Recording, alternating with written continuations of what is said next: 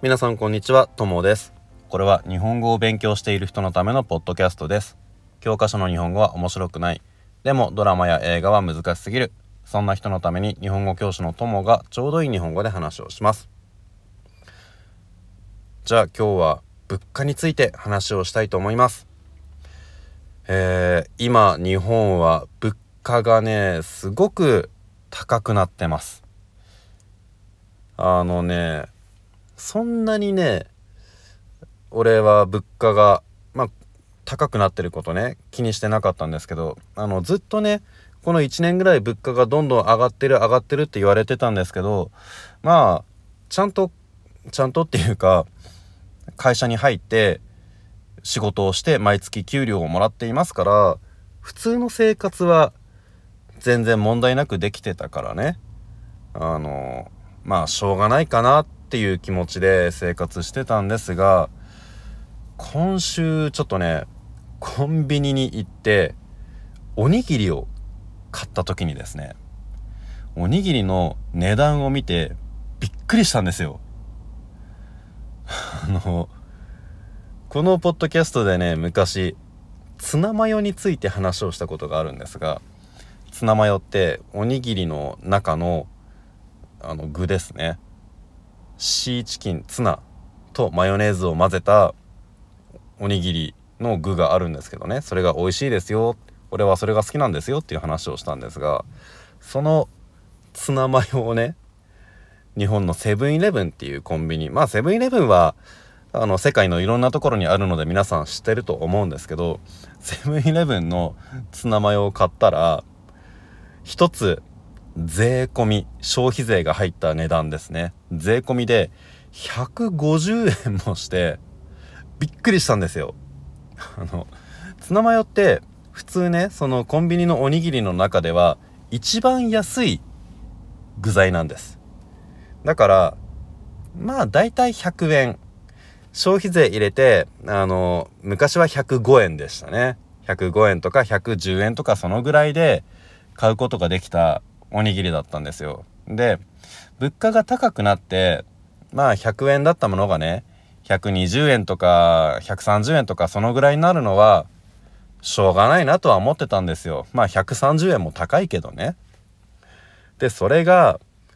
ね、今週買った時に150円で、びっくりしたんですよ。何回も言うけど。150円ってどんな値段かっていうと、おにぎりの中では結構ね最高クラスですよ。あのちょっと高いお肉が入ってたり牛肉とかね。あとは例えばイクラって分かりますか？あの魚の卵なんですけどイクラってあのお寿司の中でもね結構高い方のすごい美味しいいい具材なんですがそういうね肉とかイクラみたいな高いものだったら150円ぐらいはね昔からしてたんですがただ150円って高いから俺はあんまり食べたことなかったんですよ。だから安い そのツナマヨとかが多かったんですが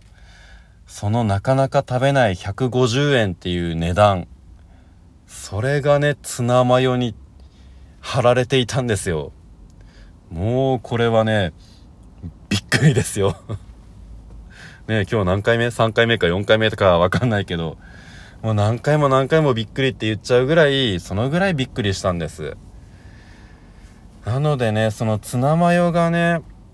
あのー、150円になるくらいに、今物価が高くて、本当に、あのー、生活が大変になってきましたね。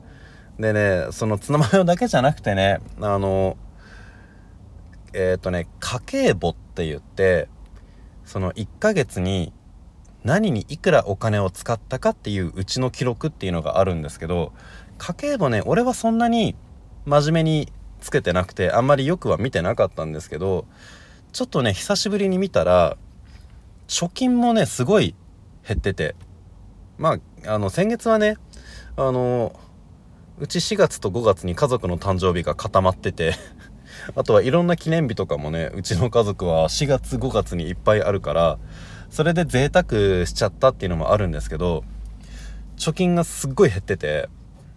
まあそれもまたびっくりしていや物価が高いのはね本当にやばいなと びっくりしたんですよ。ってことでねあの物価が高くて本当にあの日本だけじゃないと思うんですけどね。今その不景気というかねいろんな問題が世界でありますからね。コロナとかもあったしね。戦争もあるしね。それであのまあ日本だけじゃなくていろんな国の人があのいろんなところで大変な思いをしてるのであのまあ結局俺ができることなんてね何もないので俺がここで言えるのは皆さん一緒に頑張りましょうっていうことぐらいなんですけどね。まあとにかく今日のエピソードで何が一番言いたかったかっていうとびっくりしましたっていうお話でした はい。ということで今日は日本の物価に、最近の物価についてのお話でした。ね、あの、ツナマヨで日本の最近の物価を知るっていうそんなお話です。えー、皆さんも日本に来たらツナマヨぜひ食べてくださいって前もね、言ったことがあったんですけど、こんなに高くなってくるとね、あの、日本の旅行とかもちょっと大変かもしれませんね。コロナが終わってせっかく外国人が日本に来られるようになったのに残念ですけどねこんな物価が高くなってちょっと旅行がしにくいっていうのがね。まあ最近最近っていうかねちょっと円安になって一時期日本に来やすくなったっていうこともあったので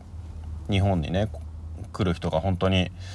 あのコロナの時と比べたらすごい多くなったからそれは良かったんですけどね。まだまだちょっとこの物価の問題とかは解決しそうにありませんが、あのー、はい、頑張りましょう。ってことで 今日はこの辺で終わりにしたいと思います。